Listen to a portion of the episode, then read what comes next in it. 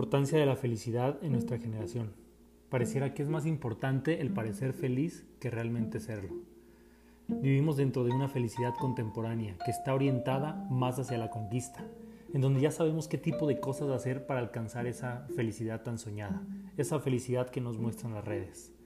Ir al último restaurante de moda, comer la última comida de moda, practicar el último deporte de moda, ir al último lugar de moda donde, donde va todo el mundo, y en esta dinámica la felicidad ya tiene una cierta objetividad, porque ya sabes hacia dónde vas. Y cuando conquistas, cuando conquistas esa, esa realidad, esa felicidad, aparece otra, otra felicidad. Y después sale una tercera. Y después sale una cuarta. Y ya no es este país, ahora tienes que visitar otro. Y ahora no tienes que consumir esta comida, ahora tienes que consumir otra. Antes, antes del consumo era material, pero ahora creo que por el cambio climático ha puesto al mundo en un, en un aspecto moralmente preocupante que ahora el sistema te disfraza el consumo material por el consumo emocional.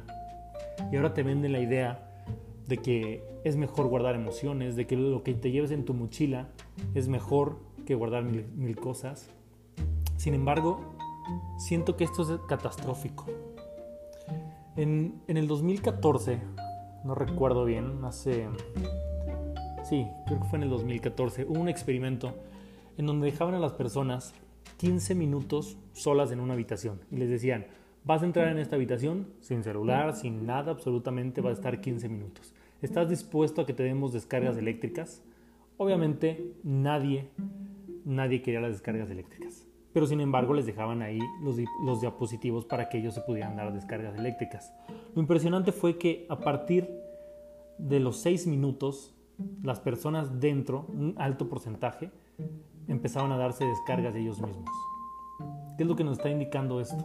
Que la mente ya no puede estar tranquila, que la mente ya tiene, tiene una dependencia a estar activa todo el tiempo. Y es lo que hacemos muchas veces cuando, cuando estamos en un, en un momento de quietud. Buscamos algún tipo de vicios, ya sea ver una serie en Netflix para olvidarme de las cosas, meterme a las redes sociales, no sé, tomar, fumar, cada quien sabe lo que hace, pero el problema es que no podemos estar con nosotros mismos, no nos conocemos a nosotros mismos. ¿Qué es lo que pasa con esto?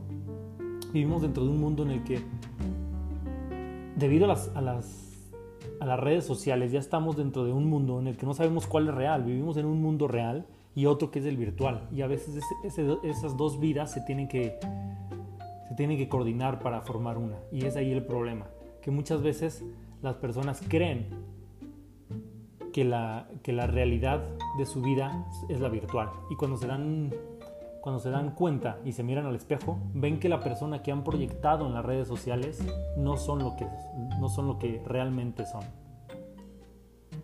¿Qué nos está indicando esto?